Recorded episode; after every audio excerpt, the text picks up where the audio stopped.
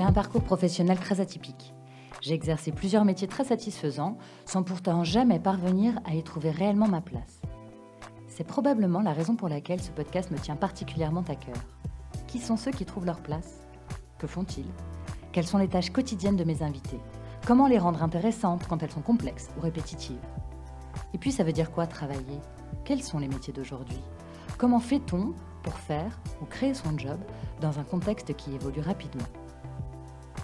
Si comme moi vous voulez découvrir des personnes au job inspirant, épanouies du management, héros du networking, excités du tableur ou guillerets du PowerPoint, alors bienvenue dans The Good Place, le podcast qui parle de ceux qui ont trouvé leur voie. Est-ce que vous avez déjà entendu parler du growth hacking? Growth en anglais, hein, pas grosse. Growth. G-R-O-W-T-H. La croissance. Ça fait à peu près six mois que mon feed LinkedIn se remplit quotidiennement, bon, ou presque, de spécialistes du domaine. Et non seulement j'assiste pantoise à la succession de ces postes, mais en plus je constate, non sans une certaine aigreur, oui, je l'avoue, que ces postes suscitent un engagement sans précédent de la part de leurs abonnés. J'entends par là des milliers de likes et des centaines de commentaires. Qui sont ces nouveaux pirates? Qu'est-ce que c'est que ce gros hacking? Faut-il être un voyou pour gagner en visibilité ou en notoriété sur le web? Il ne m'en fallait pas plus pour aller chercher l'un d'entre eux, et le hasard des internets m'a amené jusqu'à Jordan. Et ça tombe bien, parce que le mec est génial, vif, clair, pédagogue et sympathique. Tous les deux, on a parlé du growth en long, en large et en travers. On a parlé des techniques utilisées pour faire grandir son entreprise, des mini-piratages et des plus gros, de sa mission de marketing. On a donné les définitions de leads, de data, de scaler, de scrapping, de AARRR. On a aussi parlé de Germinal et de Grégoire Gambato, le maestro dans le domaine. Vous allez voir, c'est long, mais c'est bon. Allez, hissez l'étendard, on part à l'abordage. Tu vois? Comme, comme une bleue. D'ailleurs, je vais le dire. Bon, voilà, je, je- on recommence l'épisode parce que donc je n'ai pas lancé l'enregistrement. Donc, je- on recommence depuis le début. Bonjour Jordan. Bonjour Heureusement, on n'avait pas trop, trop, trop, trop euh, commencé pour le début. Pour le ah, bah, je dis n'importe quoi, je bafouille, c'est pas grave. Euh, donc, on disait que Jordan, tu es à Paris, alors que Oui. c'est pas du tout. Tu es venu me voir, Oui. pas que, tu avais d'autres choses à faire Oui. ici, mais tu ne vis pas à Paris. Non, je vis effectivement dans les Alpes entre Grenoble et Chambéry, euh, dans ma montagne. Voilà. Et on a dit qu'il faisait aussi froid ici que. Voilà, il y a juste moins de neige. Voilà. Bon, bon, la première conversation était super. Là, du coup, c'est beaucoup moins bien, mais on va continuer.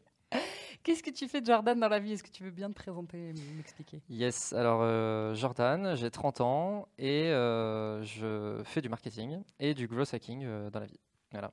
D'accord. Alors, on va parler du gros hacking. Parce que moi, je t'ai trouvé sur LinkedIn, qui est donc euh, le réseau euh, sur lequel je vois fleurir un peu partout des spécialistes du gros hacking. Donc, c'est écrit sous leur euh, nom.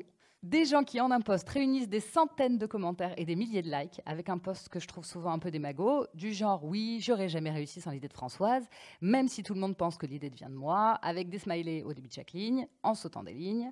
Donc parfois, je trouve que c'est un petit peu con, parfois, c'est un petit peu malin, et dans les deux cas, c'est hyper efficace. Alors, pour qu'on ne fasse pas la confusion entre l'influenceur qui fait un post avec des likes et euh, le métier, est-ce que tu veux bien revenir sur la définition du gros hacking? Yes. Alors, je te fais une réponse simple et une réponse un peu plus élaborée. Vas-y. La réponse simple, c'est que le growth hacking, c'est une méthode qui permet de générer de la croissance pour les entreprises de manière non conventionnelle. Ok. Euh, ce que ça veut dire, c'est que bah, du coup, on va essayer d'aller chercher euh, des petites tactiques, des petits hacks euh, euh, qui sortent un petit peu de l'ordinaire Mhm. et qui vont permettre d'obtenir des résultats un peu rapides, etc. La particularité, notamment par rapport à ce que tu dis sur LinkedIn, Mhm. c'est que en fait, moi, je considère pas que ces personnes-là, que c'est grâce au growth hacking qu'elles font des résultats sur euh, LinkedIn. Ouais. Je pense que fondamentalement, c'est juste des personnes qui sont bonnes en marketing. C'est-à-dire que c'est des personnes qui sont bonnes en copywriting, qui savent engager des personnes, qui savent euh, euh, persuader, etc., etc. Et c'est cette raison qui les amène à avoir des- du résultat. En revanche, là où le gros hacking il a une particularité par rapport au marketing traditionnel, c'est que c'est vraiment une approche scientifique du marketing. Mhm. Et donc, on va vraiment chercher à mesurer chacune de ces actions et à optimiser chacune de ces actions. Donc, généralement, c'est des personnes, tu ne le vois pas, Ouais. mais qui, en fait, avant de faire des posts avec des milliers de likes, etc., etc., ont fait 1000 expérimentations et de par ces 1000 expérimentations, absolument analysé toutes les variables, etc. Et en sont venus à se dire, bah, c'est ce type de poste-là qui permet de générer 1000 likes, etc. Et donc, bien, bien souvent, c'est des posts un peu démagos, etc. Et je suis totalement d'accord. Et moi-même, qui parfois génère des posts avec des milliers de likes, etc., je sais d'avance que certains posts vont générer énormément de likes, de commentaires, etc. Parce qu'ils rentrent dans des cases typiques un peu démagos. D'accord. Et donc, c'est pour ça que tu le fais? Parce que tu as besoin d'avoir de la visibilité? Voilà. En fait, euh, alors après, là, on rentre un peu dans des biais cognitifs, hein, mais c'est euh, souvent hein, quelque chose que je dis, et notamment euh, quand on fait du business, c'est euh, plus on nous voit, plus on nous croit. En fait, plus on est vu et plus on a de la crédibilité. Mhm. Et donc, le fait d'avoir beaucoup de likes, de commentaires, etc., ben, naturellement, il y a des personnes qui vont se dire Ah, bah, si cette personne a beaucoup de likes, de commentaires, etc., ça veut dire que c'est un expert de son domaine. Alors que je peux très bien être très mauvais dans mon domaine, mais c'est le biais cognitif. quoi. C'est un peu le biais. Et c'est comme un autre exemple que je donne souvent c'est demain, j'écris un bouquin sur un sujet, le bouquin, il peut être extrêmement nul, mais parce que j'ai écrit un bouquin sur le sujet, les gens vont se dire que je suis un expert du sujet. Absolument. Bah, c'est un peu ça, en fait. Euh, donc, euh, petite parenthèse fermée concernant LinkedIn, mhm. mais pour donner une réponse un petit peu plus élaborée concernant le growth hacking, donc vraiment, fondamentalement, c'est un métier qui va chercher à faire de la croissance pour euh, les entreprises, etc. Bon, ça, c'est vraiment le point principal. Et donc, c'est un métier qui va, en réalité, jouer sur à la fois le marketing, à mhm. la fois le produit ou le service, et à la fois la vente. C'est-à-dire que moi, dans mon métier, j'aide les vendeurs à mieux vendre, j'aide les personnes qui conçoivent les produits à concevoir des meilleurs produits, qui servent mieux les intérêts des clients, etc. Et je travaille avec le marketing pour faire des campagnes marketing qui, ont, euh, qui, sont impactantes. Voilà, donc je travaille sur ces trois pôles-là. D'accord. Et après, euh, ce qui fait vraiment qu'on sort un peu du marketing traditionnel ou du produit traditionnel, mhm. c'est que on va employer des méthodes de travail particulières, on va utiliser des outils particuliers, donc notamment on va utiliser des outils d'automatisation, on appelle ça.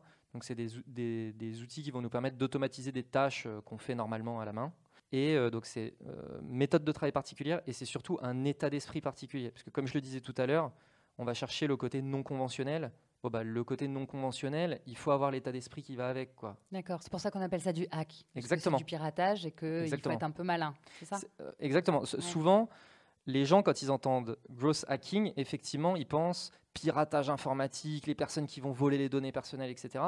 Mais en fait, il faut plus l'envisager comme euh, du bidouillage. C'est vraiment le côté bidouilleur. Quoi. Euh, en, en, anglais, il y a une expression, c'est les life hacks. Je sais pas si tu connais cette expression. Ah non, je l'ai pas. J'ai tout un.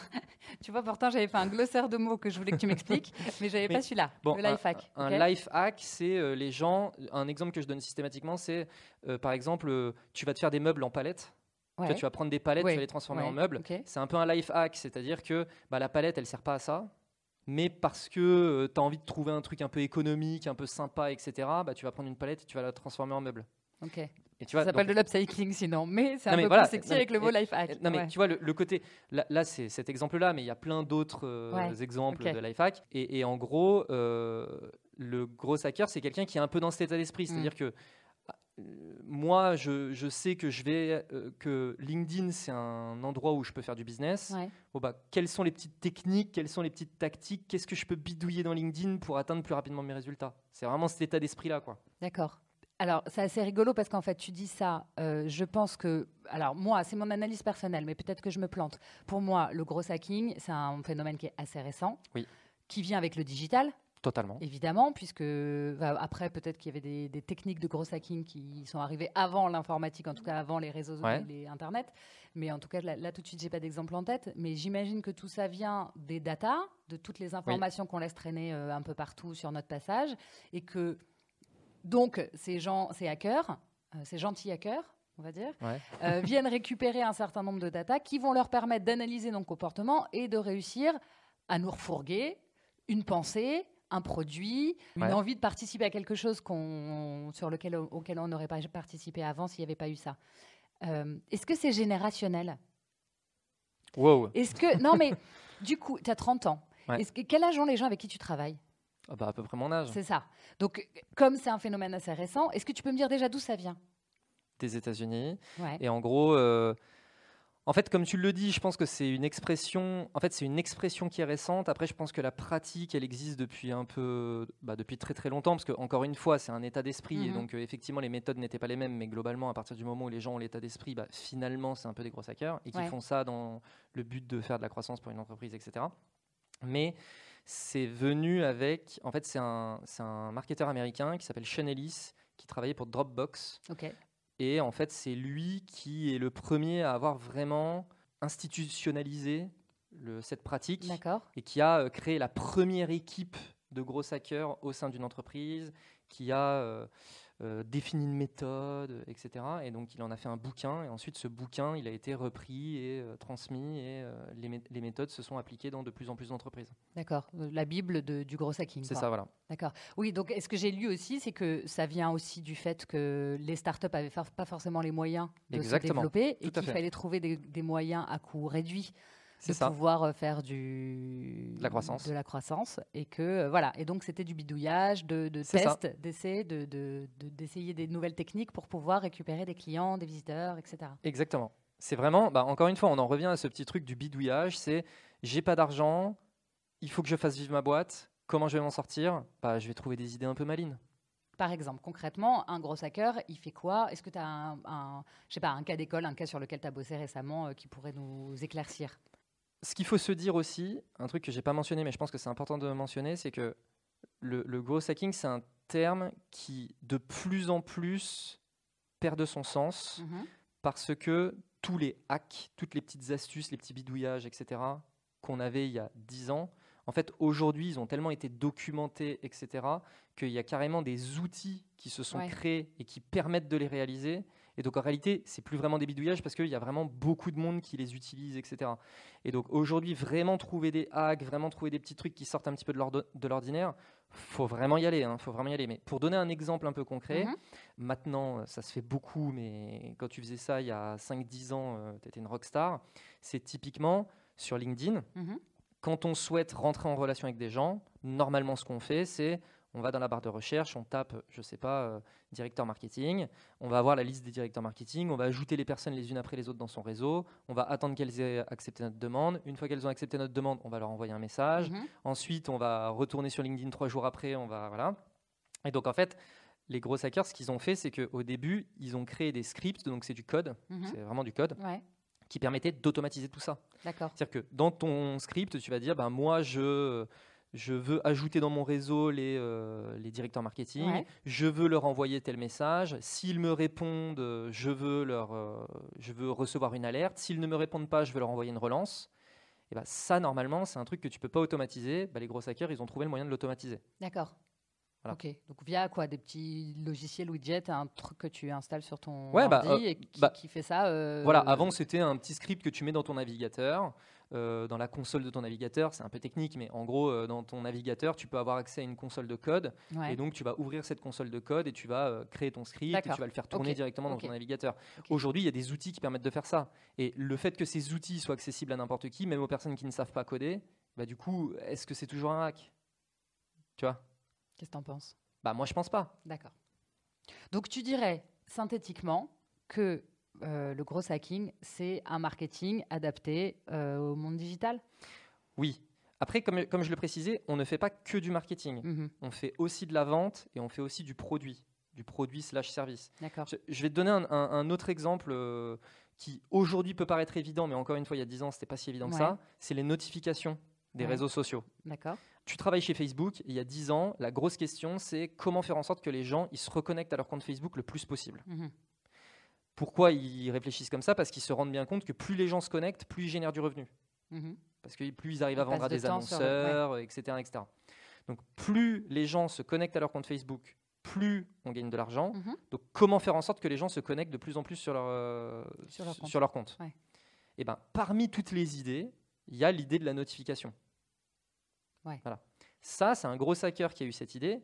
Mais tu vois, c'est pas une idée marketing, c'est une idée produit. C'est on va transformer le produit et à ce produit, on va lui ajouter une fonctionnalité. Cette fonctionnalité, c'est la fonctionnalité notification.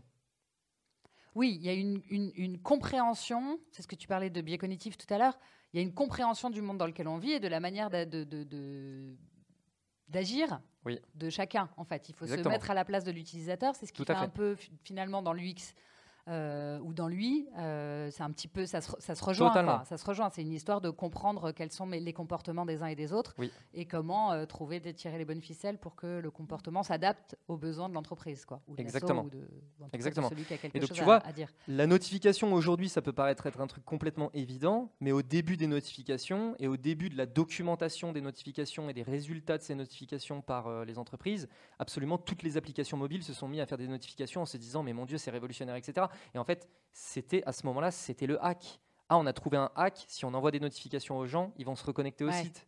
Mais aujourd'hui, c'est pas un hack. Non, aujourd'hui, c'est la norme. C'est la norme. Au début, c'était malin. Aujourd'hui, ça y est, c'est adopté, Et- par le plus grand nombre. C'est juste que le temps entre le lancement d'une nouvelle technique, hack ou pas hack, et l'adoption par le plus grand nombre, il, est- il s'est de plus en plus réduit en fait. Là, moi, je me sûr. souviens de Facebook avant les notifications, effectivement, maintenant que tu le dis. Je- là, je me dis finalement, quoi, en 10 ans, on est passé de Facebook euh, sans notif à Facebook avec notif, Ouais. que maintenant la notif, c'est le, c'est- c'est- c'est le truc qui nous use le plus euh, Voilà. dans la vie et qu'on les supprime euh, les unes derrière les autres, ou en tout cas qu'on les accepte plus même, parce que ça, ça, ça- ça nous prend trop de- d'attention et on a bien capté Oui. qu'il fallait qu'on la mette ailleurs. Euh, mais est-ce que tu n'as pas l'impression qu'il faut que tu sois hyper créatif en permanence, du coup?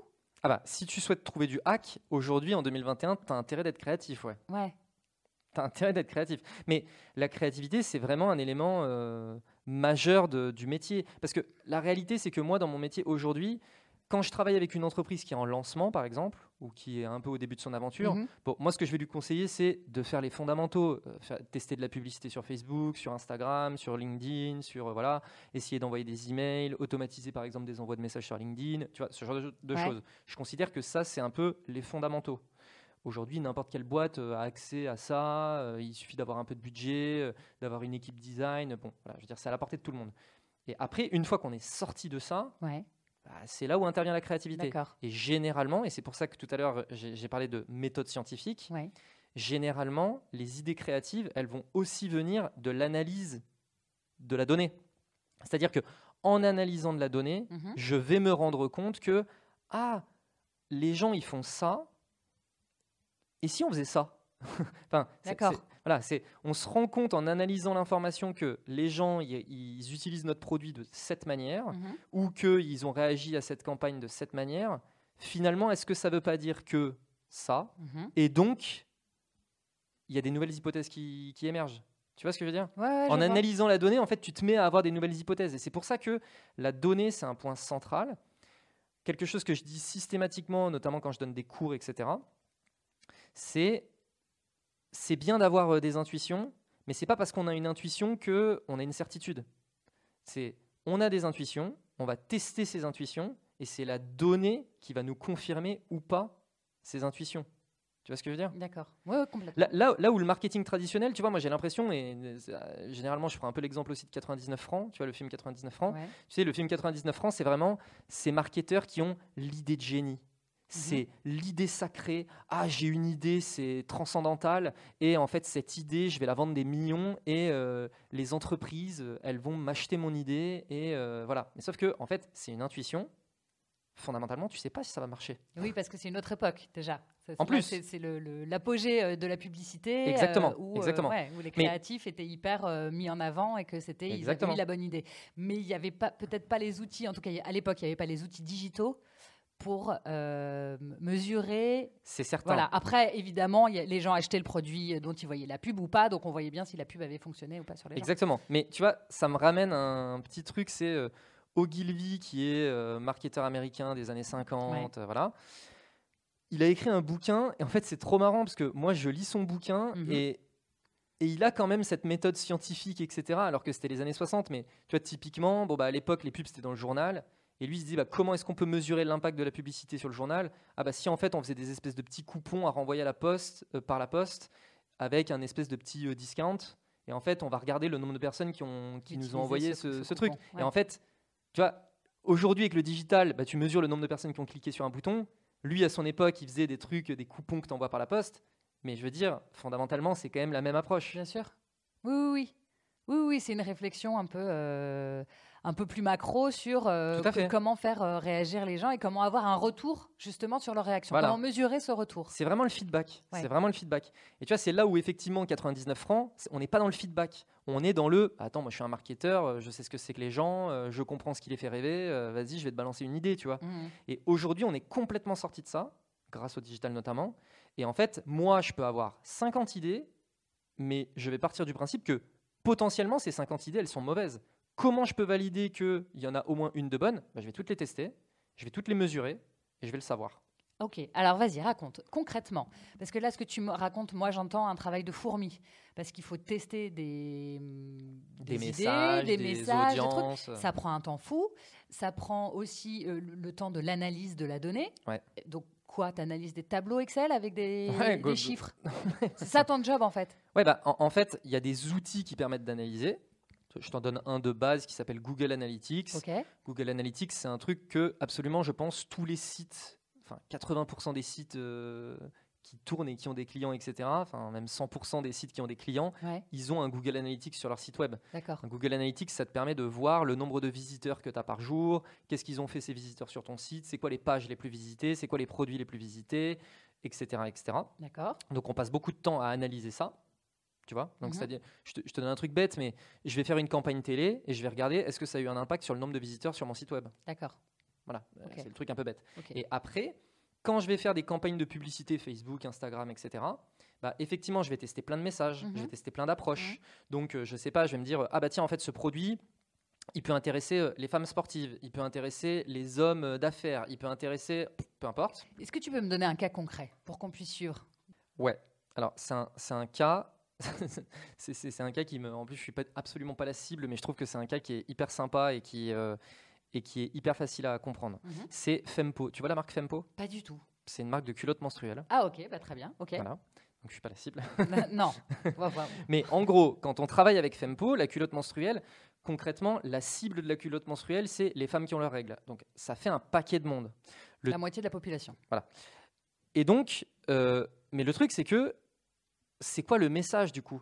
C'est quoi le message? Mhm. C'est c'est très très compliqué parce que en fait, chaque femme vit ses règles de manière complètement différente. Ouais. Et donc, le besoin auquel la culotte menstruelle va répondre va être complètement différent d'une femme à l'autre. Mhm. Donc, on va commencer à réfléchir à c'est quoi le problème qu'on est en train de résoudre? C'est quoi les problèmes, les différents problèmes? Si on peut les isoler, Ouais. c'est quoi les problèmes qu'on peut résoudre? Et donc, tu vois, on va se dire, OK, en fait, il y a une des cibles, c'est les femmes sportives. Et en fait, leur problème, c'est bah, quand elles font du sport et qu'elles ont leurs règles, ben, c'est hyper inconfortable de faire du sport. C'est vraiment les femmes qui font beaucoup de sport, etc. Ça peut vraiment être ça le truc de, ah moi, en fait, je ne supporte pas quand j'ai mes règles. Mon vrai problème, c'est quand je fais du sport. Ça, ça peut être un, ça peut être un truc. Ouais. Ensuite, il peut y avoir euh, les femmes qui ont globalement une situation d'inconfort avec euh, les tampons, etc., etc., parce que le fait de s'insérer quelque chose dans le vagin, tu vois, c'est quand même euh, très inconfortable, etc. Bon, ok. Ensuite, il peut y avoir les mamans des ados qui ont leurs premières règles, parce que ah putain, ma fille, elle a ses premières règles et tout.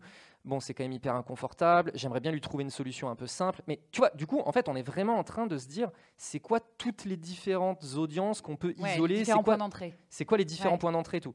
Et donc la question, c'est de se dire, est-ce qu'il y a un point d'entrée, un message qui fonctionne mieux que les autres?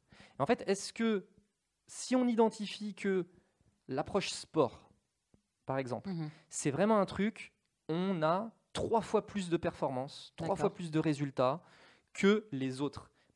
La marque, ça peut l'amener aussi à se dire, bah, nous, il faut qu'on ait un vrai axe de développement sur le sport. Il faut qu'on, par exemple, il faut qu'on crée une gamme sport. Ça veut dire que notre site, il faut vraiment qu'on mette en avant des femmes qui font du sport, Mhm. etc., etc. Et donc, ce qu'on va faire, c'est on va faire des publicités Facebook, Instagram avec, en testant chacun de ces messages auprès de chacune des audiences. Et on va tester cette campagne pendant deux semaines. Et à l'issue de ces deux semaines, on va extraire, on va faire, on va voilà, faire un fichier Excel Ouais. et on va prendre chacun des différents messages. On va regarder, ok, combien de personnes on a touché, c'est quoi le taux de clic, c'est quoi le nombre d'achats qu'il y a eu à la suite de la campagne. Et ça va nous permettre de nous dire, bah, l'approche sport, voilà la performance. L'approche euh, adolescente, voilà la performance. L'approche truc, voilà la performance. Tu vois, c'est vraiment comme ça. Donc, toi, ça te demande déjà en amont de t'intéresser au sujet. Ah mais complètement. En, en plus, là, en l'occurrence, euh, c'était un garçon, donc Oui. euh, c'est pas un produit, euh, ni un produit, ni un, un Un- changement dans douleur, ton corps ouais, que tu connais. Voilà, donc ça demande un effort assez euh, complexe quand même de se mettre à la place de- de- d'une femme. pour Ouais. ça, en tout cas. Donc, tu as toute une partie de réflexion. Ah Tu, oui. fais- tu fais ça seul ou en groupe ou Bah non, avec justement. les gens de la société? Comment ça Voilà. marche? C'est ce que j'allais dire, c'est que là, dans ces moments-là, je travaille, notamment sur cette période de compréhension du marché, etc., je travaille beaucoup avec l'équipe à l'intérieur de la boîte, qui, eux, sont confrontés à leur audience Oui. au quotidien. Et puis, je veux dire, là, euh, pour prendre l'exemple de Fempo, les deux fondatrices, je veux dire, la- création de la boîte s'est fait suite à des échanges avec des femmes, elles, des études qu'elles avaient fait, des problèmes que elles, elles vivaient. Elles, euh, Enfin, je veux dire, elles, euh, elles sont animées par le truc. Mhm. Moi, je veux dire, j'ai une conversation de deux heures avec elle où j'ai une espèce de série de questions et où je vais creuser, creuser, creuser. Je veux dire, à l'issue de ces deux heures, j'ai déjà une compréhension du marché qui est plutôt bonne. Ok, d'accord. D'accord. Mais ça passe donc par ça, inévitablement, quel que soit le sujet sur lequel tu vas travailler. Inévitablement. Et là, on est en train de prendre un exemple qui est très. euh, c'est B2C, c'est consommateur, Ouais. c'est. Mhm. Voilà. Mais euh, je veux dire, là, hier, par exemple, j'étais en, en- en contact avec quelqu'un. C'est une personne qui est en train de rajouter une couche logicielle sur la gestion d'infrastructures data center. non, mais tu, tu vois ce que je veux dire? Ouais. Genre, moi, il m'a présenté son truc, je dis, je, je comprends rien. Oui, c'est ça. C'est plus facile de comprendre les règles que de comprendre le data center. Ouais. Non, mais tu, tu vois ce que je veux dire? Ouais. Et donc en fait, moi, je, je peux pas, je peux pas commencer à travailler sur des messages, des approches et des tactiques si je comprends pas. Bien donc, sûr. Là, on va prendre un moment et moi, je vais lui poser toutes les questions sur qui t'achète, pourquoi ils achètent, c'est quoi concrètement le problème que tu résous, Mhm. pourquoi ça marche, qu'est-ce qui fait que parfois ça marche pas, etc., etc. Quoi. Tu viens de dire, c'est quoi concrètement le problème que tu résous? Est-ce que tu crois que c'est la question numéro un qu'on doit se poser euh, quand on crée un produit, un service, quel qu'il soit? Oui. Quel est le problème que je résous? Totalement. Ok. Et tu penses que la réponse à cette question, c'est ton claim, c'est ton, c'est ton slogan, c'est ton, c'est ta baseline? Euh, alors, il s'avère que il y a une grosse différence entre une proposition de valeur et un slogan. Ouais. Ok? Exemple, parce que vous le valez bien. Ouais. C'est un slogan. Ouais. Je peux te vendre n'importe quoi avec. Je peux te vendre du curcuma et te dire parce que vous le valez bien. Je peux te vendre un matelas et te dire parce que vous le valez bien. Mhm. Le slogan, c'est le truc un peu chapeau qui définit une vision. Ouais. Mais ça ne dit rien du problème que tu es en train de résoudre. Et c'est là où la proposition de valeur, c'est ton petit claim, on va dire pour reprendre Mhm. tes termes, qui va être sur ta campagne de pub, qui va être machin, et qui peut très bien s'adresser à une seule audience. Tu vois, je te reprends l'exemple de Fempo. En fait, on en avait plein de petits claims. Et en fait, le petit claim sport, il touchait des femmes qui font du sport. Le petit claim euh, euh, ado, il touchait des mamans d'ado, etc., etc. Et en fait, ça, c'est ce qu'on appelle de la proposition de valeur. Donc moi, je vais travailler sur de la proposition de valeur. Et la proposition de valeur, effectivement, quand tu la lis, elle fait référence à une douleur que tu vis. D'accord. Voilà. Il faut qu'il y ait la douleur? Non, mais douleur, euh, façon de parler. Ouais, mais enfin, un- un- une problématique. une- voilà, une problématique. Tu D'accord. vois, euh, bon, Coca, est-ce qu'ils sont en train de régler un problème? Non. Bah, tu vois, c'est une manière de voir les choses. Tu pourrais te dire, oui, bon, ok. Mais tu vois, je veux dire, dans leur message, ils sont en train de. euh, le, le problème, ça peut être j'ai un besoin de me désaltérer. Ok. Tu vois ce que je veux dire? Et donc, en fait, le message de Coca, ça va être une boisson fraîche pour vous désaltérer. Mhm. Et, et en fait, quand tu es en train de lire ce message, tu te dis ah bah ça tombe bien parce que j'ai vraiment envie de me désaltérer. tu vois ce que je veux dire? Mais du coup, ça part quand même de là. Après, les problèmes, ils sont euh, primaires, secondaires, tertiaires. C'est pas le sujet, tu vois. Euh, on peut débattre de l'intérêt de certaines marques, etc. Mais je veux dire, à la base, tu es quand même en train de ressentir quelque chose. Et tu vois, par exemple, dans le milieu de la mode, Mhm. le problème, c'est simplement euh, je me sens mal dans mon corps, j'ai besoin de me sentir stylé, etc. Mais c'est des problèmes que vivent les gens, quoi. Alors, tu pourrais te dire, bah, c'est un peu superficiel. Ah oui, mais c'est quand même quelque chose que vivent les gens de l'intérieur, quoi. Ouais. Est-ce que, c'est, est-ce que ça répond forcément à je me sens mal dans mon corps? Pas forcément. Tout le monde ne se sent pas mal Non, dans mais voilà, mais C'est juste j'ai envie de plaire, me sentir bien, de, de me. de- Exactement. Donc, tu vois, confortable ou voilà. Donc là, on a deux propositions de valeur. Ouais. Il y en a une, c'est j'ai envie de plaire, et l'autre, c'est je me sens mal dans mon corps. Ouais. Laquelle va le mieux fonctionner? Testons. Alors concrètement, donc tu étudies le, pourquoi, marché, le marché de ton client, etc. Euh, donc tu trouves, un, tu trouves ton, ton, ta, ta réponse au problème, Ou mes réponses au tes problème. réponses. Donc tu as une, une, une- une liste de suggestions Exactement. euh, de, Il faut pas se limiter, tu vois. de direction, en Ouais. fait. Donc tu donnes, en fait, c'est ça que tu auras à ton client. En fait, en vrai, tu, comme tout le monde, tu fais des prêts. Non, je fais pas de presse. Tu fais ah bon? Non, je fais pas de presse. Tu fais pas de presse, que tu rends quoi alors? Bah- Non, Concrètement, comment ça se passe en fait? Une fois que tu as fait toute cette partie d'études, qu'est-ce qui se passe après? Donc, tu as parlé de l'étude des, des- des statistiques, en tout cas des, Voilà. de l'analyse des données que tu peux avoir. Et qu'est-ce qui se passe après concrètement? Quand on fait appel à toi Qu'est-ce qu'on peut attendre comme service de ta part?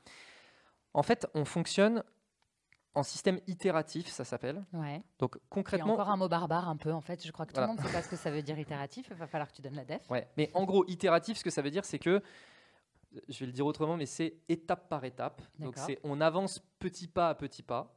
Et donc, on va faire une première série de tests. Ok? Donc, Mhm. on va, au début, on va faire un peu notre liste, euh, les suggestions, comme tu disais. On va avoir plein d'idées, on va les noter et on va se dire, bah, ça, c'est un peu les grandes idées qu'il faut tester. Ok. Donc, je reprends l'exemple Fempo. Ok, on va tester. Mhm. Et à l'issue de ça, on va se rendre compte que c'est le sport qui cartonne. D'accord. À l'issue de ça, du coup, la question qu'on va se poser, c'est OK, est-ce qu'on a d'autres hypothèses qu'on n'a pas testées sur cette première étape Et Mhm. dans ce cas-là, cette deuxième étape, on va aussi tester celle-là. Et comme ça, ça permet de vraiment mapper le marché complètement. D'accord. Soit on va se dire OK, on a identifié que le sport, c'était quelque chose qui fonctionnait bien. Maintenant, concentrons-nous sur ça. Quelles sont les hypothèses qu'on peut faire autour du sport Mhm. et qui permettent d'aller améliorer la performance qu'on vient d'obtenir sur le sport. Et donc là, tu vas émettre des nouvelles hypothèses. Ces nouvelles hypothèses, ça peut être tester, euh, tu vois, là, au début, on s'est dit, OK, on va tester des messages. Pour voir lequel message fonctionne le mieux, on va tester, par exemple, on va faire le test sur Instagram. D'accord. OK, le sport, ça fonctionne bien. Maintenant, deuxième étape, c'est est-ce que le sport fonctionnerait mieux sur Insta, sur YouTube, sur TikTok, sur Facebook?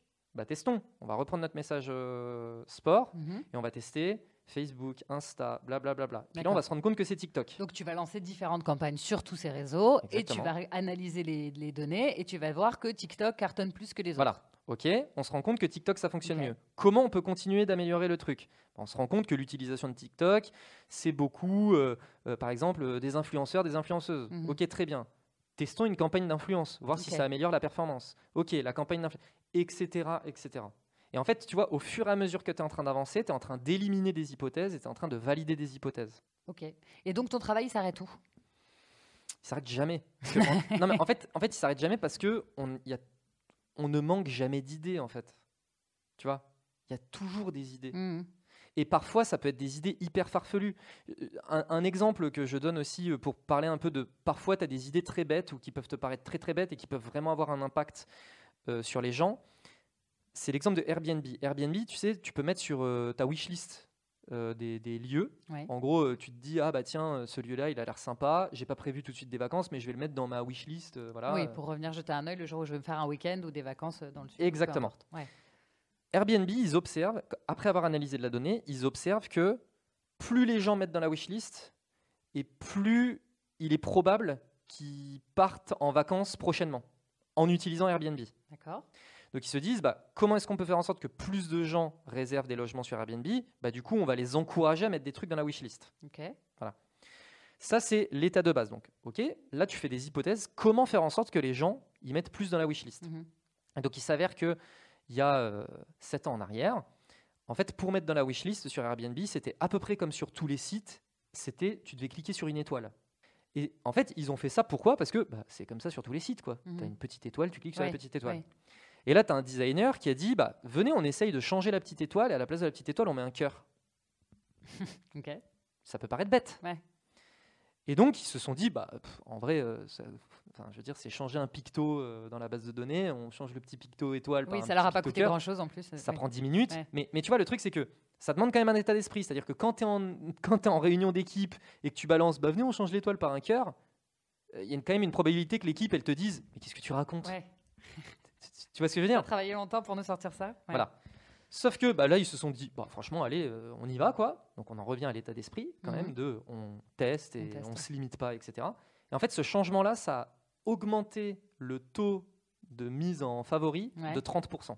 C'est le cœur, ça change tout le cœur. Le cœur, ça change tout. Et en fait, le truc qui est marrant, c'est que ils ont documenté ces changements, les résultats qu'ils ont eus sur le Ouais. business, etc., etc. Et du coup, après ça, énormément de sites ont transformé leur étoile en cœur. Et donc maintenant, sur plein de sites, des sites de vêtements, Ouais, etc., sur Vinted, tu mets un cœur. Ouais. tu mets un cœur. Tu mets un cœur, tu rajoutes dans ta wishlist. Exactement. Ouais. Et ben c'est Airbnb qui est à la base de ça. Donc maintenant, tout le monde met des cœurs. Maintenant, Et peut-être un jour, on reviendra aux étoiles. Exactement. Ouais. Mais tu vois, c'est toujours ce truc de, ben en fait, euh, je ne me limite pas en termes d'idées. Tu vois, c'est c'est pour ça, pour en revenir à ta question de quand est-ce que mon travail s'arrête, le travail s'arrête jamais.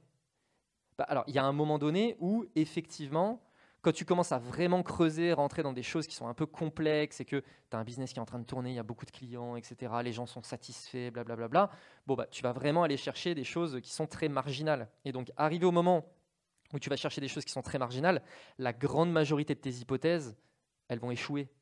Mais c'est pas grave. Parce qu'en en fait, il y a un moment donné où sur 100 tests, tu en as peut-être un qui va marcher, mais pour trouver celui qui va marcher, il faut les faire de toute façon, ces 100 tests.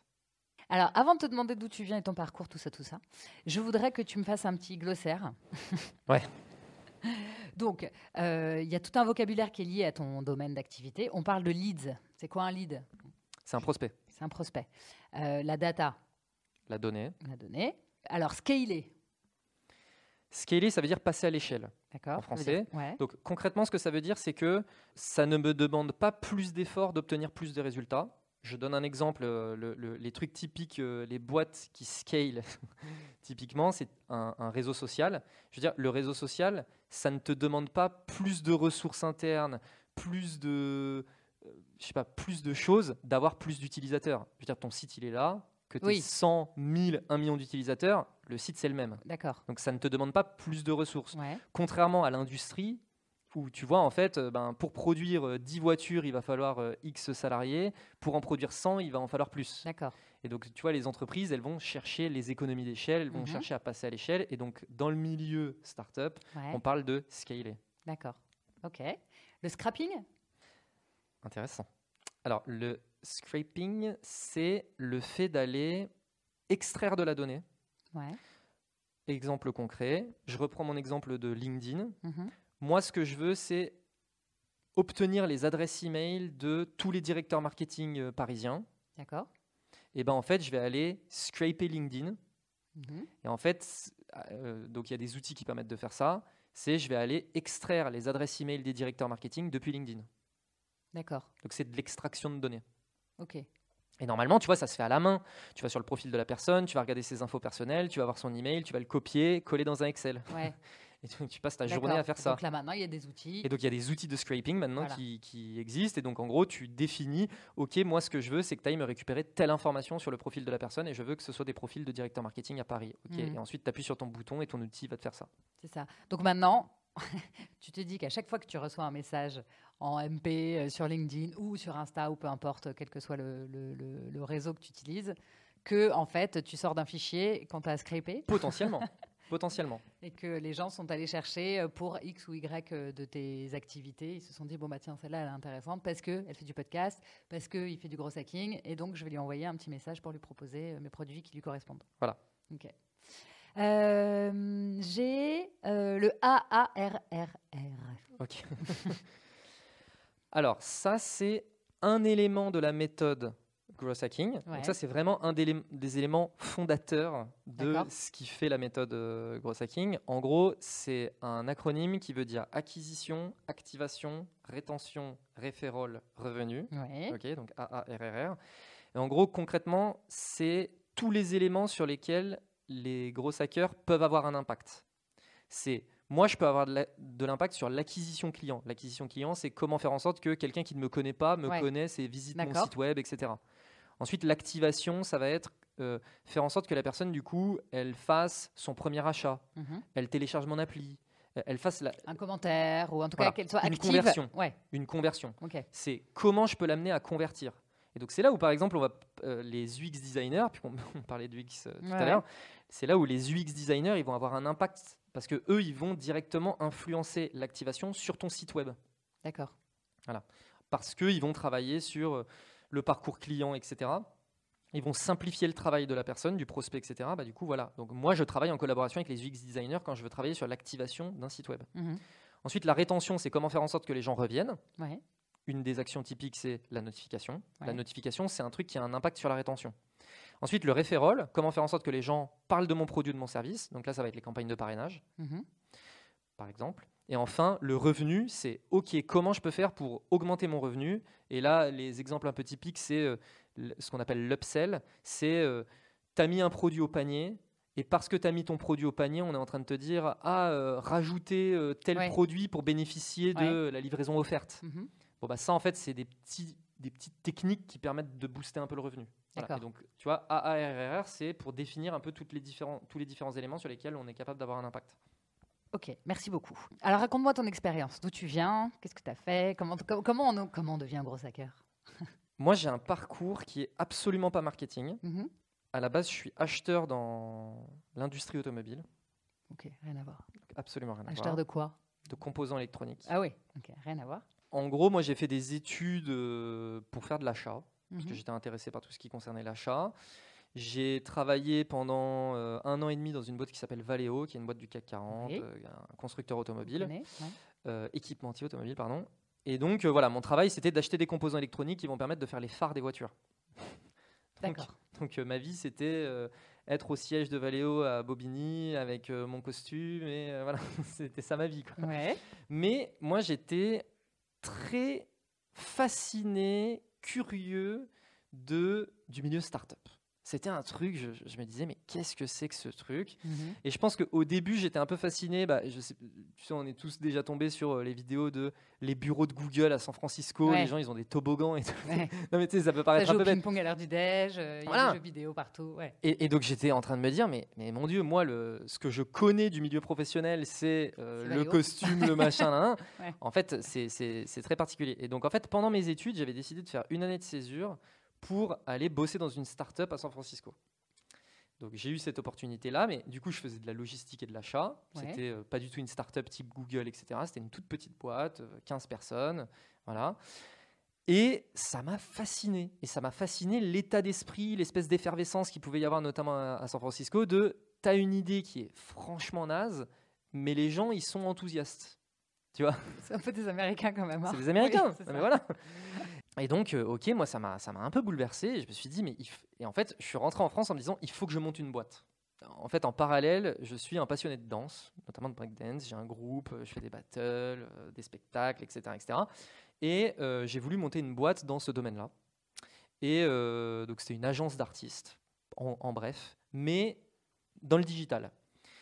Ça n'a pas fonctionné. Mais j'ai découvert. En fait, j'avais pas d'argent, je connaissais rien au marketing. Et donc, naturellement, en fait, je me suis dit, bah, comment est-ce que je peux faire du chiffre d'affaires pour ma boîte? Et en fait, je suis tombé sur des trucs un peu gros hacking, etc. Et parce que je pense que j'ai un peu l'état d'esprit, euh, je suis dans l'action, j'ai pas du tout peur que. euh, je suis pas du tout dans ce truc de, mais qu'est-ce que les gens vont penser de moi et tout. Je, me dis, bah, vas-y, teste, on s'en fout. euh, voilà. Vu que j'ai un peu cet état d'esprit, bah, en fait, j'ai pu tester plein de choses, j'ai pu apprendre plein de choses. Et en fait, pendant cette période-là, j'ai fait la rencontre de Grégoire, pardon, Grégoire Gambato, qui est d'origine grenobloise. Il travaillait dans un espace de coworking à ce moment-là, donc on se côtoyait euh, à l'espace de coworking. Et puis en fait, moi, quand j'ai décidé d'arrêter ma boîte, lui, il venait de monter Germinal, la boîte dans laquelle j'ai bossé après. Mhm. Et je lui ai dit, écoute, euh, voilà, moi, en fait, euh, je, je pense que j'ai envie de continuer à faire du gros hacking parce que c'est vraiment un truc qui m'a passionné. J'ai pas envie de retourner dans un bureau avec un costume, etc. Et donc, euh, si jamais euh, t'entends parler de gens qui sont intéressés par des free, euh, ben, tiens-moi au courant. Il m'a dit, ah, bah, tu vois, tu tombes bien, on a un besoin en ce moment, donc si ça t'intéresse, tu peux bosser avec nous. Je dis, bah, allez, et dix jours après, il m'a dit, bah, écoute, euh, nous, on adore bosser avec toi, est-ce que ça te dit d'être euh, en CDI j'ai accepté et donc j'ai fait euh, du growth pour des clients pendant plusieurs mois. Après, je gérais moi-même les clients. Mhm. J'étais euh, gros stratégiste, on appelle ça. Je mettais en place les stratégies jusqu'à ce que je devienne directeur marketing de, de Germinal. Et là, cet été, j'ai quitté mon poste euh, pour euh, me lancer en solo et, euh, et monter une boîte. Qui fait quoi? Alors là, j'ai une boîte actuellement qui fait de la vente de maté. Donc, Le maté, c'est un genre de thé d'origine argentine? Exactement. Ouais. C'est un maté euh, un plus caféiné. pour ouais. faire bref. Enfin, c'est un thé plus caféiné, pardon. Et donc, euh, voilà, je, je- je me suis lancé là-dedans. Je cache pas qu'en fait, c'est une espèce d'opportunité, un hasard qui fait que euh, quelqu'un de mon entourage connaissait quelqu'un qui vendait un business de maté. J'ai trouvé qu'il le vendait vraiment, vraiment pas cher et que c'était un produit hyper cool. Et donc, je me suis dit, bah allez, on, on va tester. Euh, je trouve ça hyper fun. Et euh, je ne cache pas que j'ai d'autres idées et je ne, je ne sais pas si ce sera vraiment euh, ma boîte euh, forever and ever. Mais euh, voilà, moi je suis intéressé par l'entrepreneuriat, donc je, m'investis dans différents projets. Là actuellement, j'accompagne des clients en solo. voilà, bon, je, je teste- je me, j'essaye de me trouver. D'accord. D'accord, ok. Alors, est-ce qu'on peut parler brièvement de Germinal et Grégoire Gomato, dont on- moi j'entends énormément parler sur LinkedIn, enfin pas que moi d'ailleurs. Euh, donc, Grégoire Gambato a lancé, tu sais, tu peux, il y a combien de temps vous avez lancé Germinal? 2018. 2018, donc il y a 10 minutes presque. Oui. C'est assez récent. Succès fulgurant, Oui. hyper rapide, Oui. notamment depuis le confinement. Énormément depuis deux. Ouais, le confinement, ça a été un, ça a explosé. ouais. Pour les gens qui n'ont jamais en- entendu parler ni de Germinal ni de Grégoire Gambato, tu veux bien ju- juste me dire de quoi il s'agit? Alors, ce qu'il a fait, euh, ce qu'il a fait, comment il a fait, comment tu l'as, tu l'as aidé d'ailleurs à, Ouais. à- à Alors, avancer? Germinal au début, c'est une agence de gros hacking. Donc en gros, on fait de la prestation de gros hacking pour des entreprises. D'accord. Voilà, de, manière Une très bande de gros. C'est ça, c'est Ouais. exactement ça. Et donc, euh, parce qu'on avait de la performance, parce que la méthodologie qu'on employait, vu que c'est quand même encore une fois un peu récent, il y a plein d'entreprises qui ne connaissent pas la méthode, etc. Donc, en fait, on a un peu bouleversé de l'intérieur euh, Mhm. certaines entreprises avec la méthodologie. Ouais. On a eu des résultats et donc ça a permis effectivement, les, gens se- les entreprises se sont mis à parler de Germinal et tout, et donc c'est ça qui a permis vraiment d'avoir du résultat. En parallèle de ça, Grégoire, donc le cofondateur de, de, de Germinal avec euh, Paco et Benjamin, lui, il est présent sur LinkedIn depuis très longtemps. Parce qu'en en fait, il a identifié que c'était une opportunité professionnelle Mhm. et on en revient au fait que pendant des années, personne ne le voyait. Ouais. Pendant des années, personne ne l'a vu. Et en fait, parce qu'il a testé, analysé, retesté, reanalysé, etc., etc., il est arrivé à un moment donné où il est arrivé à trouver son ton, Mhm. déjà, ce qui le rendait différent des autres, Ouais. et ce qui générait de l'engagement, etc. Et donc, à ce moment-là, il a mis le paquet. Ouais. Non, et puis c'est drôle parce que donc euh, euh, Grégoire Gambato a participé au podcast euh, de Mathieu Stéphanie, Génération Do It Yourself, et il disait que donc effectivement pendant des années il a posté euh, hebdomadairement, je crois, Ouais, c'est ça, Euh, une fois et par qu'il semaine. se passait pas grand chose. et qu'il a lu, alors je sais plus qui, mais je sais pas si c'est pas Sean, Ellis, ouais. ou, quelqu'un d'autre peut-être. Qu'en fait il fallait, pas du tout lui je crois, qu'il fallait sauter des lignes euh, dans les posts. Parce que l'algorithme de LinkedIn, euh, je sais pas, il lisait mieux euh, quand euh, les lignes étaient sautées. Donc c'est ce qu'il a fait et que du coup ça s'est mis à, effectivement ça a bien fonctionné. Il disait également qu'il y a un vrai problème avec l'algorithme de LinkedIn qui change tout le temps et que c'est très difficile. Enfin, une fois que tu es passé au-dessus, c'est pas mal, mais que c'est pas parce que tu as, t'as été hyper influenceur pendant un certain temps que tu peux pas te casser la gueule. Exactement. Et donc là, par exemple, en ce moment, ce qu'on observe, c'est que les sondages, c'est quelque chose qui offre énormément de visibilité Ouais.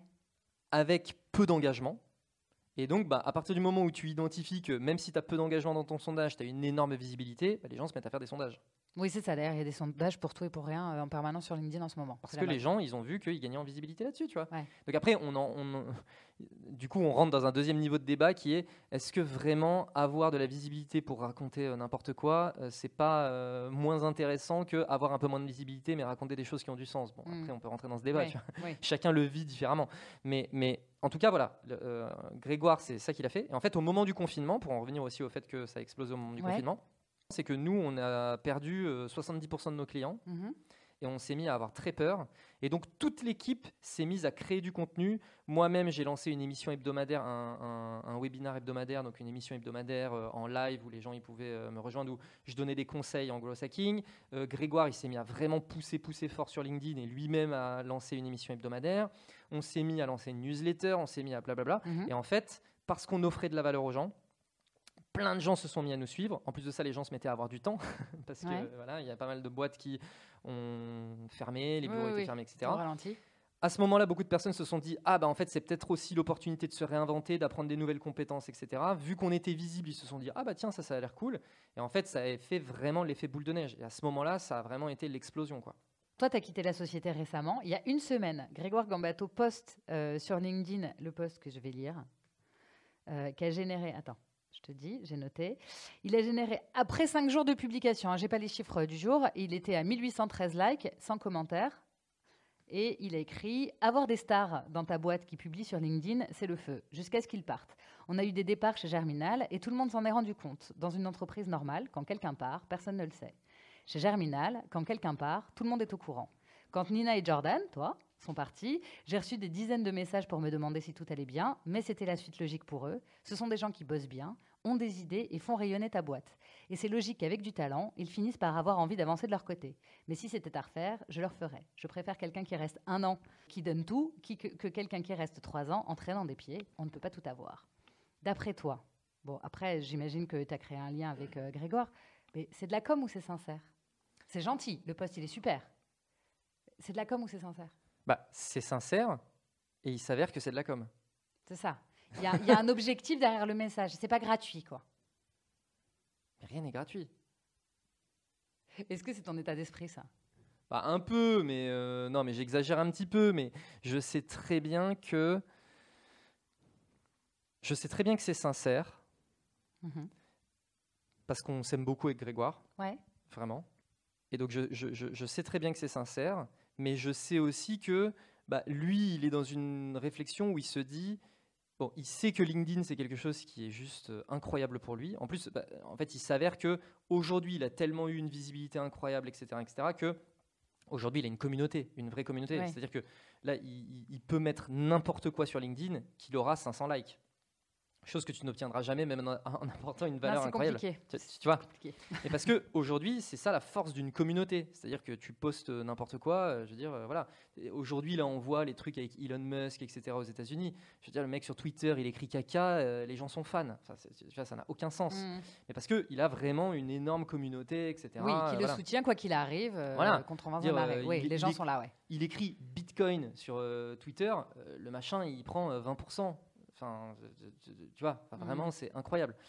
Et bref, et donc en gros, euh, lui aujourd'hui, il sait que LinkedIn, pour sa marque personnelle, pour le business, etc., ça a un vrai, vrai, vrai impact. Donc il est dans la logique de se dire, chaque semaine, chaque jour, tout- deux fois par semaine, enfin peu importe, il se dit, en fait, il faut que je poste de manière régulière. Parce que en fait, le fait de poster ma- de manière régulière continue de cultiver euh, ma marque personnelle, continue de générer du business pour Mhm. l'entreprise, etc., etc. Comme moi, et là moi je le dis aussi, j'ai ma liste d'idées. J'ai une liste d'idées de posts LinkedIn et je sais très bien que bah, parmi ces idées de post LinkedIn devait y avoir celui-là. Et quand il réfléchit à ses posts LinkedIn, il se dit bah tiens, quels sont les types de posts qui peuvent effectivement générer de l'engagement, etc. et qui peuvent aussi euh, servir euh, d'autres personnes, servir euh, euh, le recrutement de Germinal, parce que là, je sais qu'en ce moment, euh, Germinal est dans une logique de recrutement.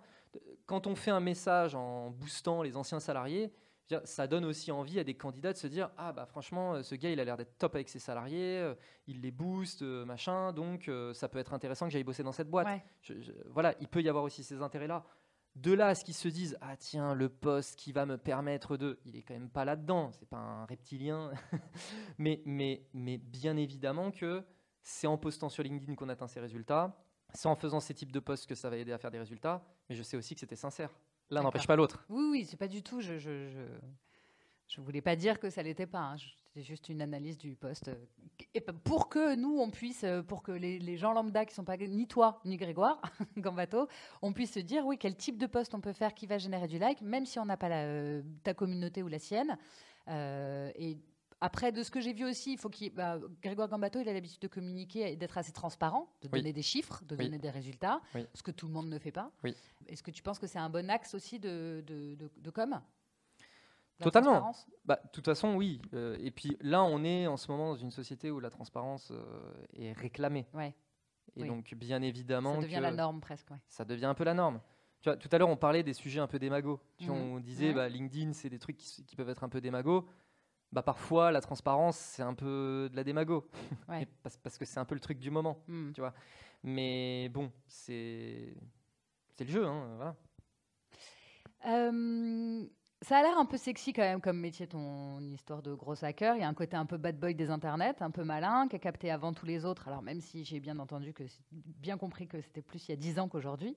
Euh, mais est-ce que tu penses qu'on peut l'appliquer à tous les projets? Et est-ce qu'on peut vendre? Est-ce qu'il- enfin, est-ce qu'on doit vendre à tout prix en fait? Euh, Est-ce qu'il y a des projets euh, sur lesquels ton éthique personnelle t'empêche de travailler? Est-ce qu'il y a des trucs où tu te dis, je vais pas je ne vais pas leur donner toutes les techniques pour qu'ils vendent plus de produits, exemple, hein, qui sont vendus ou fabriqués euh, par des gens qui sont opprimés ou voilà. Est-ce qu'il y a une éthique quelque part dans ton travail ou est-ce que bon bah il faut bouffer? Non, mais il faut bouffer, vendre coûte que coûte. Euh, non, non. euh, bah alors, c'est les éthiques personnelles en fait. Bien sûr. Là, Mhm. c'est vraiment quelque chose de très personnel. Donc, moi, de mon côté, j'ai mon éthique où je vais m'interdire de travailler sur certains projets. Typiquement, des projets politiques. Parce qu'il il y a eu des approches de partis politiques sur euh, de l'accompagnement. D'accord. Donc ça, c'est non. Il y a eu des approches de, de- de marques, je ne sais pas, même euh, dans les énergies fossiles. Bon, moi, l'environnement, c'est un sujet qui me touche, donc euh, non. Et pareil, j'ai beaucoup, beaucoup de mal personnellement avec l'industrie pharmaceutique. Donc l'industrie pharmaceutique, c'est non. Mais c'est perso Ouais. Oui, bien sûr. c'est hyper perso. Je vais parler avec des amis qui sont aussi intéressés par l'environnement, etc., etc., et qui, eux, vont me dire, bah oui, mais si tu as un intérêt pour le pour l'environnement, tu devrais même pas travailler avec des marques e-commerce. Ça se défend. Oui, Mais là, moi, ça me va. d'accord. Oui, chacun met son curseur où il veut. Voilà. En tout cas, il y a des sujets que toi, tu n'abordes pas parce que euh, ça vient toucher quelque chose d'intime chez toi que tu re- auquel tu refuses de contribuer. Mais ouais, pendant la mission, je serais limite tenté de faire des choses contre-productives. Oui, de saboter, tu veux dire. Exactement. Ouais, ouais. C'est c'est un peu ce truc. Je serais vraiment, j'aurais vraiment du mal à faire des choses qui vont dans l'intérêt du client, en fait. D'accord. Ok. Donc en fait, euh, laissons tomber. Après, euh, tu vois, quand tu disais il faut bouffer coûte que coûte, je suis dans une situation confortable où je manque pas de clients, je manque pas d'argent, etc., etc. Euh, si jamais effectivement j'étais en train de galérer, etc. euh, oui, peut-être que là, l'éthique, il y a des moments où je me dirais bon, effectivement, là, là, je suis quand même vraiment en train de galérer, etc. C'est aussi parce que je suis dans une situation euh, confortable que je peux me permettre ce genre de choses, tu vois. Absolument. Alors, on a parlé du fait qu'il y avait des, des techniques qui fonctionnaient pas tout le temps, que tu avais ta méthode d'itération, donc que tu testes une, puis l'autre, puis l'autre. Donc, tu es hyper OK avec l'échec, en fait. Ça marche pas, ça marche pas. Ah, mais 90% du temps, il y a des c'est- de l'échec. Tu passes ta vie à faire des trucs qui foirent. Bah oui. ça fait partie. Non, mais ça fait partie du job, donc. Ah mais complètement. Ouais. Et, et en fait, et c'est là où d'un point de vue état d'esprit, c'est quelque chose de particulier. En fait, c'est une affaire de statistiques. C'est-à-dire que si 10% du temps, je fais des choses qui ont un impact énorme, Mhm. bah en fait, ça y est, j'ai gagné. Tu, vois ce que je veux dire? Même, Ouais. même si je passe 99% de mon temps à faire des choses qui sont des échecs, et quand on parle d'éche- d'échecs, ça veut dire des choses qui ne génèrent pas de la croissance. Ça ne veut pas dire des choses qui font foirer la croissance Ouais, c'est pas des choses qui font foirer une boîte. Non, c'est des choses juste qui ne la font pas grandir. oui.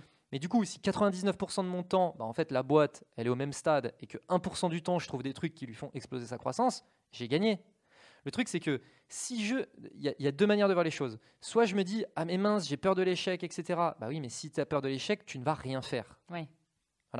Et donc, en étant immobile, je risque pas de trouver des choses qui vont permettre de la croissance. Donc, moi, je suis dans- plutôt dans un état d'esprit où je me dis, il faut que je teste 1000 choses le plus rapidement possible, parce que au sein de ces 1000 choses, je vais forcément trouver quelque chose qui va fonctionner. Donc, plus je teste rapidement les choses, et plus ce truc, je le trouve rapidement. Ça coûte cher? De quoi ça coûte cher? de, de- d'avoir- de mettre en place une campagne de grosse. bah, Pas particulièrement. Enfin, moi, je mets toujours ça en parallèle avec ce que ça peut te rapporter. Ouais. tu vois? En fait, moi, mon objectif, c'est que euh, ma campagne, elle te rapporte de l'argent. Et que donc, euh, ce soit rentable de me payer. Ok, mais est-ce qu'il n'y a pas une espèce de, je sais pas, de dichotomie en fait À la fois, c'était fait à la base, le gros, pour aider ceux qui n'ont pas les moyens à grandir, et en même temps, maintenant, j'imagine que on se structure, enfin, j'imagine que je sais que, donc les agents se structurent sur justement euh, des experts comme toi euh, et vendent leurs euh, leurs services à un coût.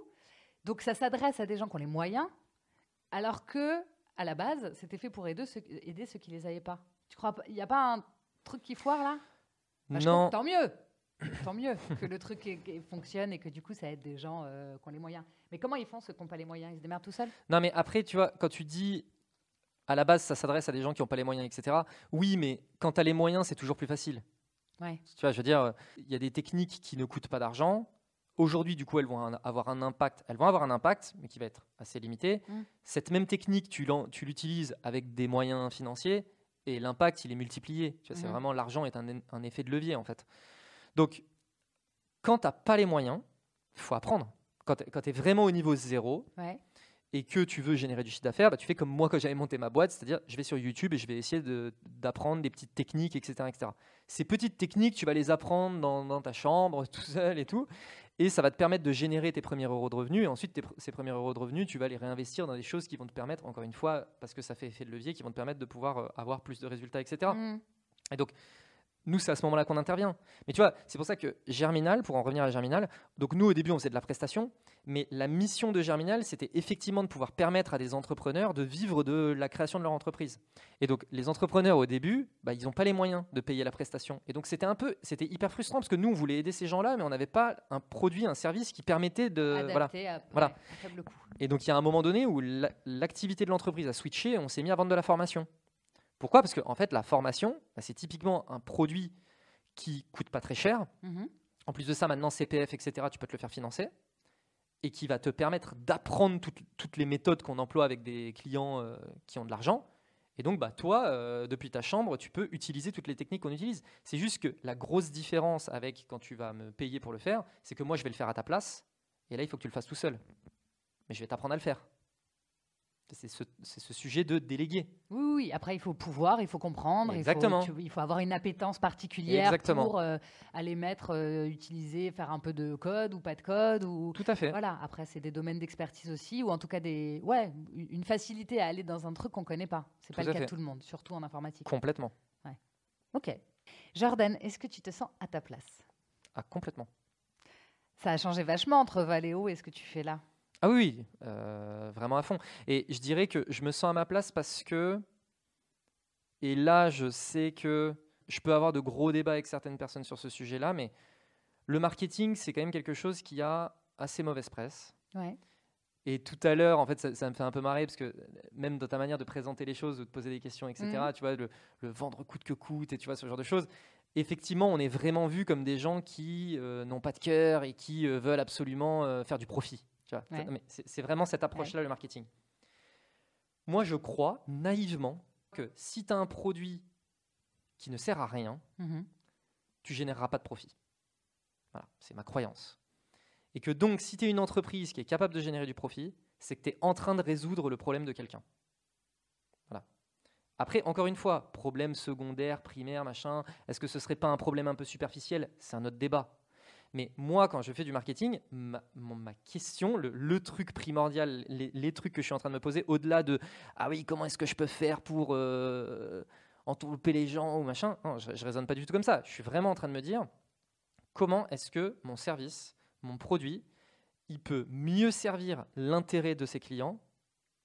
Parce que si je fais ça, bien évidemment que ça va avoir un impact sur le revenu. Si mon produit il est nickel, si mon service il est nickel, les gens ils vont revenir. C'est un truc bête, tu vois. Et les gens, ils vont en parler, et les gens, machin. Et donc, moi, mon travail, c'est d'essayer de comprendre ce qui se passe dans la tête des gens quand ils utilisent mon produit, mon service, qu'est-ce qui manque, qu'est-ce qui les ferait plus kiffer, quel est le problème euh, que je suis en train de, résoudre, etc., etc. Et bien évidemment qu'à la fin, ça aura un impact sur le revenu, mais je considérerais que si ça a un impact sur le revenu, c'est que j'ai rendu, c'est que j'ai résolu le problème de plus de personnes, ou que j'ai mieux résolu le problème de, mes clients actuels. Tu vois ce que je veux dire? Oui, oui. Donc tu, tu ne te sens pas euh, comme un vendeur à tout prix, mais plutôt comme un... Quelqu'un qui résout des problèmes. Voilà, c'est ça. Quelqu'un qui résout des problèmes. Et en fait, quelque chose d'un peu bête, et notamment les entrepreneurs qui se lancent, ils ont un peu du mal à raisonner de cette façon-là, ceux qui ont été un peu biberonnés, aux, euh, les marketeurs, ils sont méchants, etc., mhm. etc. C'est les gens, ils se disent, si j'ai un bon produit, j'aurai des clients. Bah non. En fait, aujourd'hui, il y a tellement d'informations que si tu veux que les gens ils soient au courant que ton produit résout un problème, il faut leur dire. Ça peut paraître bête, mais il faut leur dire. Si tu ne leur dis pas, les gens ne le savent pas. Ça peut paraître très bête, mais si tu ne le dis pas, les gens ne le savent pas.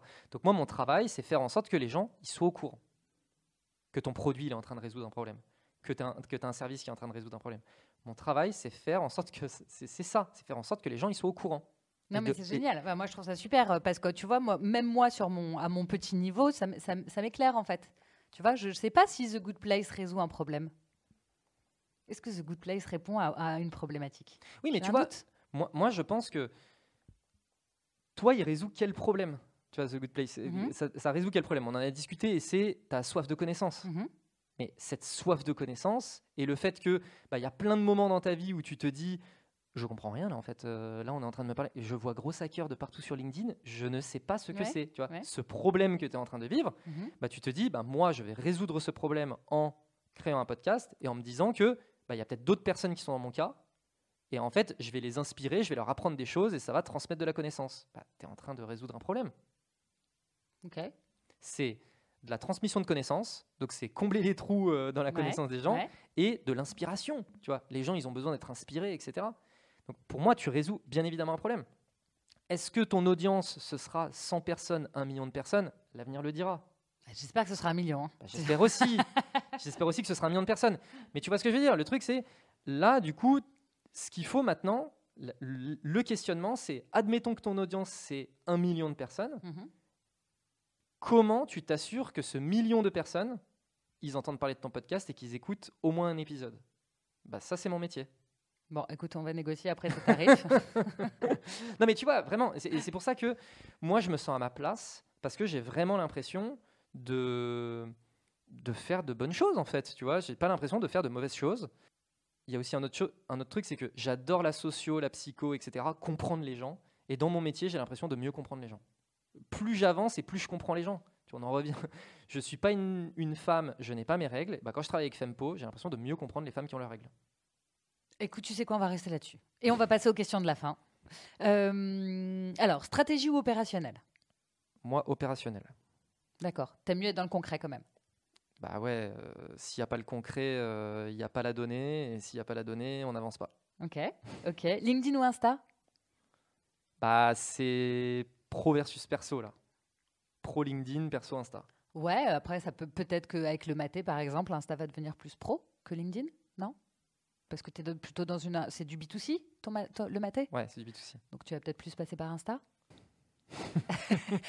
Bon, mais c'est pas grave. Mais LinkedIn via Insta, écoute, euh, c'est pas grave, ça peut être. euh, LinkedIn. Je Il n'y a, plus- pas de mauvaise réponse. Aujourd'hui, je passe plus de temps sur LinkedIn. D'accord, ok. Euh, ah bah, maté ou matcha? C'est quoi la différence? Bah, J'avoue que je connais pas suffisamment le matcha pour pouvoir te donner la différence D'accord. entre maths et Il y, matcha. a des, il y a des bars ou des, des- des salons de, où tu bois que du matcha, dans Paris en tout cas. Ouais. Euh, le maté, je- en fait, je pense que le maté est très peu connu en France. Oui. En revanche, on connaît bien le. Enfin, on connaît bien. Je ne sais pas si on connaît bien, mais en tout cas, le matcha est quand même bien installé, implanté. Bah écoute, peut-être, en tout cas, voilà, le maté. euh, Bah, moi, moi, du coup, bien évidemment que je choisis le maté. Bah oui. Bien évidemment que je choisis le maté. Après, j'avoue que je connais pas très très bien le matcha. Je sais que ma femme, elle est fan de matcha, mais j'ai jamais vraiment. Ah bah il va falloir que tu la fasses euh, Bah ouais. changer. Bah ouais, ouais. Et elle est pas, elle est pas particulièrement fan de maté, donc là en ce moment, je suis un peu en train de me battre pour qu'elle euh, se mette à fond au maté. Euh, Est-ce que tu as une routine? Est-ce qu'il y a un truc que tu fais euh, régulièrement, tous les jours? Tu parlais de, de, de- quoi De street Non, qu'est-ce que tu as dit Breakdance. breakdance, pardon. Euh, tout à l'heure. Est-ce qu'il y a un truc qui fait que tu te sens bien dans tes baskets au quotidien? Le sport. À quelle fréquence tu pratiques? Quasiment tous les jours.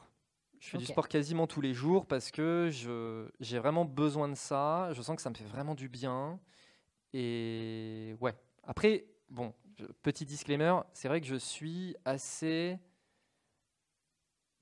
Enfin, je suis très dans la productivité. Ouais. Mais productivité, pas dans le sens je veux faire plus, je veux faire plus, mais dans le sens où je vais quand même euh, choisir mes batailles et machin. Ouais. Et donc, euh, le sport, c'est un truc, je peux pas du tout. Enfin, il faut que j'en fasse. Euh, finir pas trop tard le boulot et passer du temps avec ma femme et ma fille, obligatoire. Mhm. Cuisiner, j'adore cuisiner. Vraiment, j'adore. Et en fait, là, l'avantage aussi du télétravail et le fait que j'habite dans les Alpes, c'est que je peux pas me faire livrer du Deliveroo. Pourtant, c'est sympa. T'es content quand on ouvre la porte. bah oui, oui, mais je ne peux pas, en fait. Ça Et- n'existe pas? Il n'y a pas? Ah non, Même pas un mec qui livre des pizzas, quelque chose? Enfin bon, c'est des pizzas quoi. bah il y a les camions pizza, Ouais. mais il faut que j'aille la chercher, la pizza, quoi. Eh oui. Donc, c'est un inconvénient peut-être pour euh, des histoires de confort, mais c'est un avantage parce que j'adore cuisiner et du coup, ça m'oblige à progresser en cuisine, etc., etc. Et donc, même le midi, là où effectivement tu es au bureau à Paris et tu vas te faire livrer ton petit Deliveroo ou tu vas aller au petit truc du coin pour aller manger, moi je cuisine le midi en fait. J'étais hyper mauvais il y a quelques années, j'ai vraiment voulu apprendre. Bah, tu vois, on parlait du CPF. Moi, avec Mhm. mon CPF, je me suis payé euh, un, un SAP cuisine. Ok, bonne idée. Pour les gens qui aiment cuisiner, c'est pas con. Bah voilà, moi Ouais. je, je savais pas par où commencer, je, je me trouvais mauvais, j'avais vraiment envie de devenir bon et je suis allé sur euh, mon compte formation, j'ai vu qu'il y avait la possibilité de faire financer un CAP cuisine à distance, Ok. j'ai sauté sur la case quoi. et donc voilà, sport, cuisine, euh, passer du temps euh, quand même avec, ma famille. voilà, et le boulot parce que j'adore mon boulot. Et voilà, mais ça c'est ma routine quoi. Est-ce que tu as dans ton entourage, Jordan, une personne au moins aussi habitée que toi par son job et que je pourrais inviter pour un prochain épisode? Bah, J'en ai plusieurs, mais euh, tu vois, en fait, là, je vais t'en citer une parce qu'en plus de ça, c'est assez marrant parce que euh, tu sais, tu mentionnais le poste de Grégoire tout à Mhm. l'heure qui me mentionnait. Oui. Il mentionnait Nina et moi. Oui. Et ben Nina, Qu'est-ce qu'elle fait? Elle est copywriter. Ah, super. Bah, écoute, grave. Euh, tu, écoute, tu ne pars pas sans me donner les coordonnées de Nina. Jordan, merci beaucoup. Merci à toi. C'était hyper bien. J'ai adoré. euh, écoute, je suis très contente que tu sois venue me voir. Je suis très contente d'être tombée sur toi. Allez, les hasards de LinkedIn. Ouais. Euh, voilà, je trouve que c'était clair, que tu m'as hyper bien expliqué ce que tu faisais, euh, les tenants, les aboutissants, tout ça. Euh, voilà, bah, merci. Merci à toi. Merci, et beaucoup. je te souhaite plein de bonnes choses pour, Bah, toi pour aussi. après. Plein de bonnes choses. Salut. Salut. Vous êtes arrivé au bout de cet épisode. Merci infiniment pour votre écoute. J'espère que cet entretien vous aura aidé à mieux comprendre ce métier.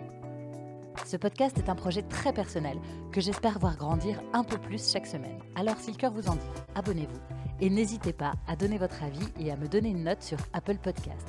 5 étoiles, ce serait pas mal. C'est peut-être un détail pour vous, mais pour moi, ça veut dire beaucoup. Enfin, si vous voulez vous-même venir me raconter votre métier et me dire pourquoi vous vous y sentez à votre place, contactez-moi sur Instagram, The Good Place, le podcast. Pas de tirer, pas de point. The Good Place, le podcast. Je serai ravie d'en discuter avec vous. À la semaine prochaine pour une nouvelle rencontre. Et n'oubliez pas, votre place, c'est celle que vous décidez de prendre. Bye bye